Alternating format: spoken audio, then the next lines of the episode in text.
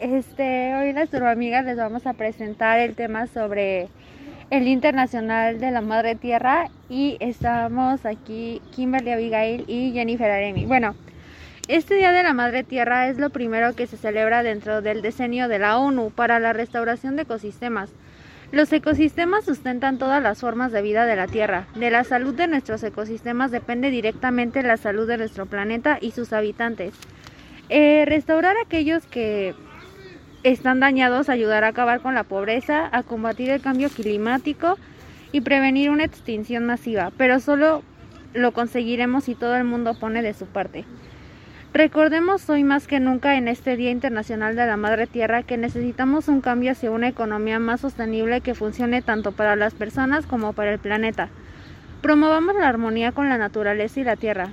Únete al movimiento mundial para restaurar la Madre Tierra. Y bueno, la Madre Tierra claramente nos pide que, que actuemos. Los océanos se llenan de plásticos y se vuelven más ácidos. El calor extremo, los incendios forestales, las inundaciones, y otros eventos climáticos han afectado a millones de personas. Aún, aún a día de hoy nos enfrentamos al COVID-19, que es una pandemia sanitaria mundial con una fuerte relación con la salud de nuestro ecosistema. La Tierra no está en el centro del universo ni los humanos somos el centro de la Tierra.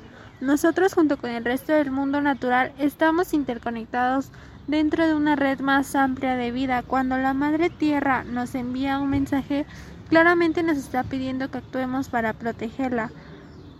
De la salud de nuestros ecosistemas depende directamente la salud de nuestro planeta y los habitantes. Restaurar nuestros ecosistemas dañados ayudará a acabar con la pobreza, a combatir el cambio climático y prevenir la extensión masiva el cambio climático, los cambios provocados por el hombre y la naturaleza, así como los crímenes que perturban la biodiversidad como la deforestación, el cambio de uso del suelo, la producción agrícola y ganadera intensiva o el creciente comercio ilegal de vida silvestre, pueden acelerar el ritmo de destrucción del planeta. Y bueno, con esto, esta breve introducción, este, podemos darnos cuenta de de que realmente nuestro planeta está llegando a límites extremos. Eh, actualmente, pues las temporadas ya no son los, digamos, ya no están en el tiempo que deberían de ser, como un efecto del cambio climático y del calentamiento global. Y, y, pues claramente nos afecta a nosotros porque somos quienes habitamos aquí y se supone que nosotros somos los que deberíamos de cuidar el planeta que, que es nuestro hogar de todos, ¿no?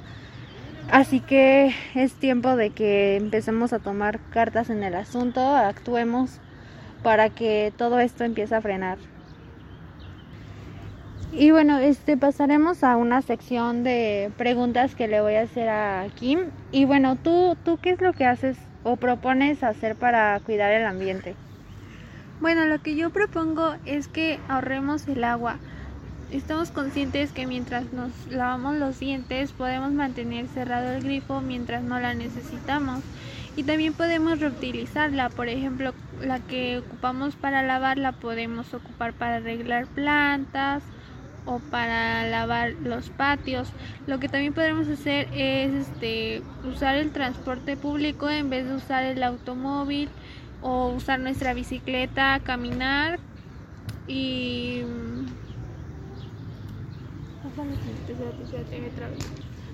y ahorrar la energía eléctrica este, cambiando el calentador de gas por uno solar, apagar las luces que no utilicemos y desconectemos los aparatos eléctricos que no utilicemos, también cambiar los focos por unos ahorradores.